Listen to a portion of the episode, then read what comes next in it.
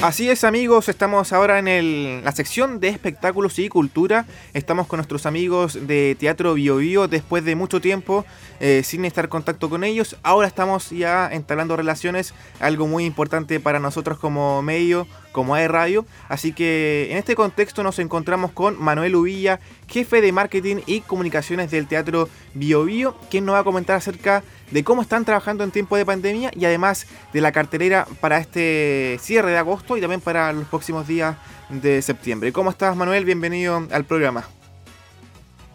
Hola, muy buenos días. Eh, bien, la verdad es que con harta pega, lo cual es, bueno en estos tiempos que vivimos y tratando de, ¿cómo se llama?, de sacar esto adelante, ¿cierto?, de apoyar la cultura local y generar contenidos para nuestras audiencias. En eso, en eso estamos hoy por hoy. Claro, Manuel, ¿cómo ha sido el trabajo en tiempo de pandemia? Porque, bueno, hemos tenido eh, ahí eh, muchas diferencias en cuanto al momento de trabajar. Eh, sí, la verdad es que nosotros, como espacio, tomamos la decisión de cerrar antes que la autoridad lo hiciera. Nosotros cuando vimos de que algo estaba pasando eh, y por la cantidad de cifras que se llevaban, cerramos el 14, el 14 de marzo, que fue la última función que tuvimos, ¿ya? Em, y eh, enviamos a todo el personal para la casa, ¿ya? Eh, fundamentalmente porque queríamos proteger no solo a nuestros trabajadores, sino que también a, a, nuestro público y por supuesto a los artistas. y cómo se desarrollaba esto en adelante. Estuvimos como dos semanas un poco paralizados, por decirlo de alguna manera, eh, sin saber mucho qué es lo que iba a pasar. Pero rápidamente empezamos a, mediante el teletrabajo, eh, eh, generar ideas, empezar a contactar a las compañías locales primero para ver qué registros audiovisuales tenían respecto de sus trabajos. Y en función de eso fuimos revisando el material, fijando ciertos estándares tanto de eh, cantidad de cámaras, iluminación, sonido, etcétera, como para, para poder eh, tomar esos registros y eh, colocarlos en formato on demand a la gente. ¿ya? Y obviamente pagar por los derechos de transmisión de esos, de esos, de esos contenidos para de esa forma poder también aportar nuestro grano de arena a los artistas locales en términos de sus ingresos. Eh, esa fue la primera etapa, pero esos contenidos se van agotando.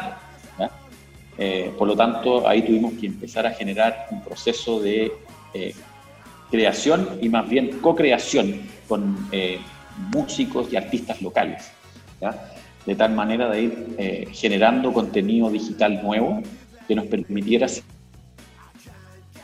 manteniendo una programación como si estuviéramos de manera presencial, pero en este formato digitalizado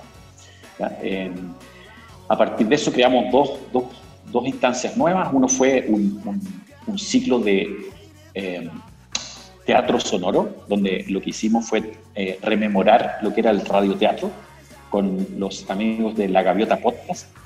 Eh, hicimos un ciclo de ocho sesiones de audioteatro con solo dramaturgos locales, ¿ya?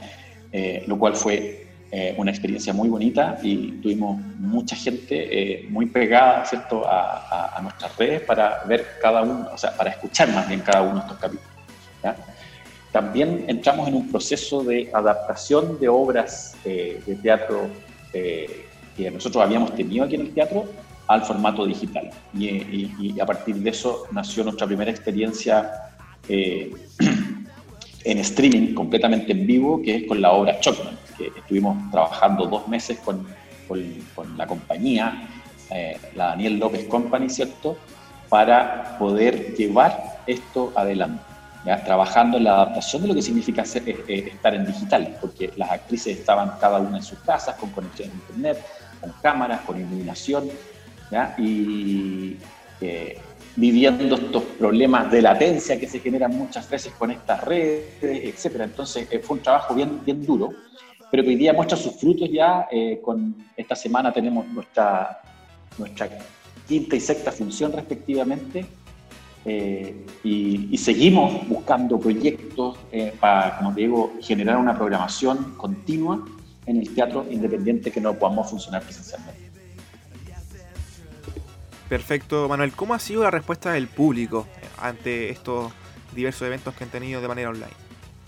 Eh, la verdad es que, eh, bien, nosotros a la fecha, en un recuento a junio, julio de, ¿cómo se llama? de este año, llevamos más de 30.000 visualizaciones en nuestros contenidos lo cual es bastante interesante porque eh, no solo son los contenidos, sino que generamos también conversatorios, ¿cierto?, con los artistas, de tal manera que el público pueda interactuar con ellos en, sus procesos creativos, ¿cierto?, en, sus impresiones de las obras, etcétera. Entonces, eh, si bien es cierto, la, respuesta, la respuesta ha sido buena, em, más aún considerando la cantidad de contenido digital que hoy día existe disponible, es decir, la oferta, ¿ya? Eh, porque nosotros competimos con todos los contenidos digitales que hay, o sea, competimos con Amazon Prime, con Netflix y con todos los otros espacios que además están eh, generando contenido digital.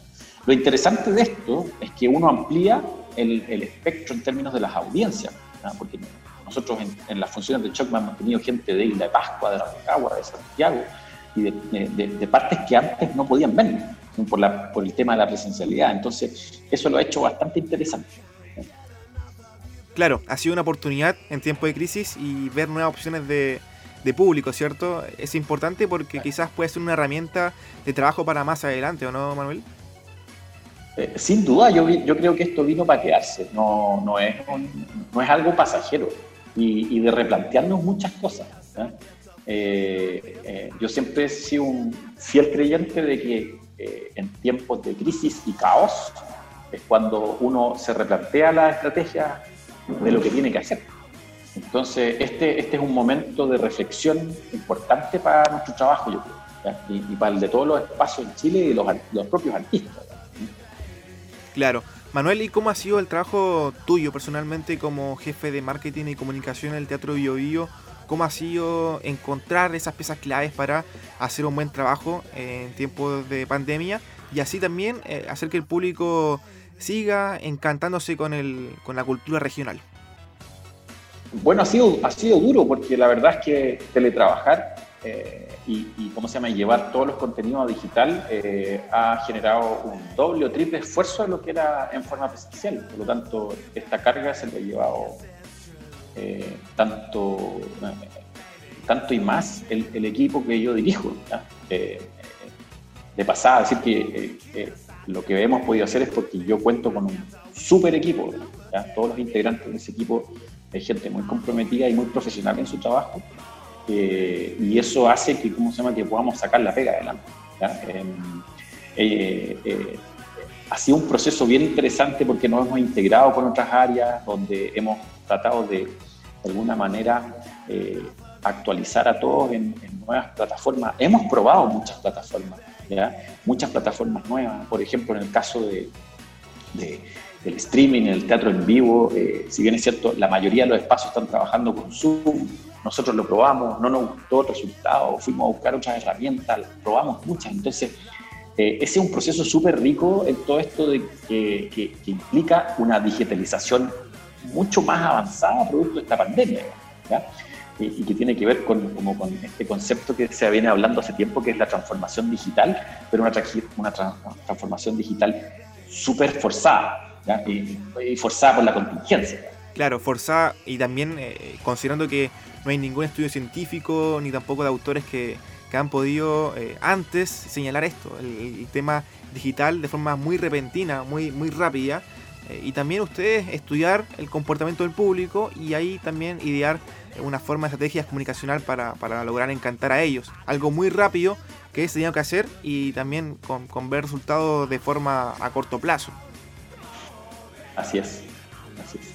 Nosotros eh, ponemos harto énfasis en, en, el trabajo de las audiencias y nosotros tenemos un departamento de estudio acá que, eh, que nos permite tratar de entender un poquito mejor quiénes son nuestros, nuestra audiencia y qué, es lo que buscan, cuáles son los contenidos que les interesan. Es un trabajo que estamos haciendo desde hace un par de años ya y, que ya está dando ciertos frutos. Claro, y servido también para, juntar a personas de otras ciudades y también rango de tallos que, son muy dispersos, pero juntarlos en una misma parte, en una misma hora, por ejemplo. Así es, así es. La, verdad es que en, en, en, materia de lo que es contenido de arte escénica y música, eh, los públicos son súper transversales, súper transversales, o sea, y, tiene que ver mucho con los contenidos, diferentes audiencias, diferentes tipos de audiencias. Perfecto. Y cambiando de lado, Manuel, ahora con el programa Paso a Paso del gobierno, estamos acá en la fase 2 en Concepción. Ahora cuando quizás eh, Concepción avance de fase, cosa que es difícil, pero uno tiene que eh, visualizarlo con el paso de los meses, ¿es posible que vuelva el, público y vuelva el Teatro Bio, eh, tarde o temprano ya a su normalidad, entre comillas? O sea, nosotros esperamos que así sea. Ahora, no hay que olvidar, sí, que nosotros como espacio, tanto los teatros como los cines, como los cafés, los restaurantes, son, son los últimos en, en, la etapa de regreso. Y eso es porque la autoridad lo fijó así. Si bien es cierto, el Ministerio de la, de la Cultura, las Artes y el Patrimonio ya nos entregó un protocolo de regreso que es un poco más retrasado que el resto de las, del, resto de las industrias, por decirlo de alguna manera. Eh, nosotros estamos revisando ese protocolo como un desde de tal manera tener nuestro propio protocolo acá en función de proteger, como te dije al principio, a nuestros trabajadores, a la audiencia y también a los, a los, ¿cómo se llama? los artistas. Em, y obviamente también evaluándolo en términos de costo, porque el, regreso significa un costo importante en términos de las medidas que hay que tomar para que el espacio sea seguro para todas las personas que asisten a él. Nosotros esperamos poder volver eh, eh, a tener gente, sin duda, ¿ya? Pero, pero no va a ser un proceso eh, eh, en el corto plazo, creo yo. Yo creo que, va, a demorar un poquito más hasta que se despeje un poquito más esta incertidumbre respecto a lo que está pasando.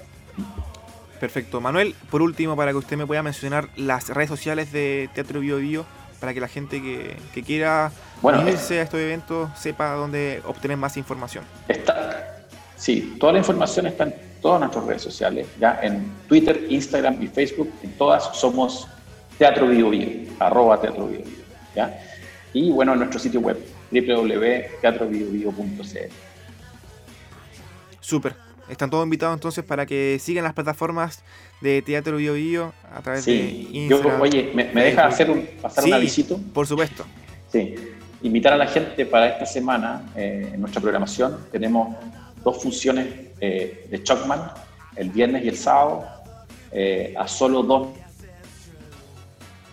mil pesos en el sitio del, del teatro www.teatrobiodigo.cl pueden comprar las entradas, solo dos mil pesos. Es una obra eh, interesante, eh, muy bien adaptada a lo que estamos viendo y que además tiene un conversatorio con los de la obra. Y también este fin de semana,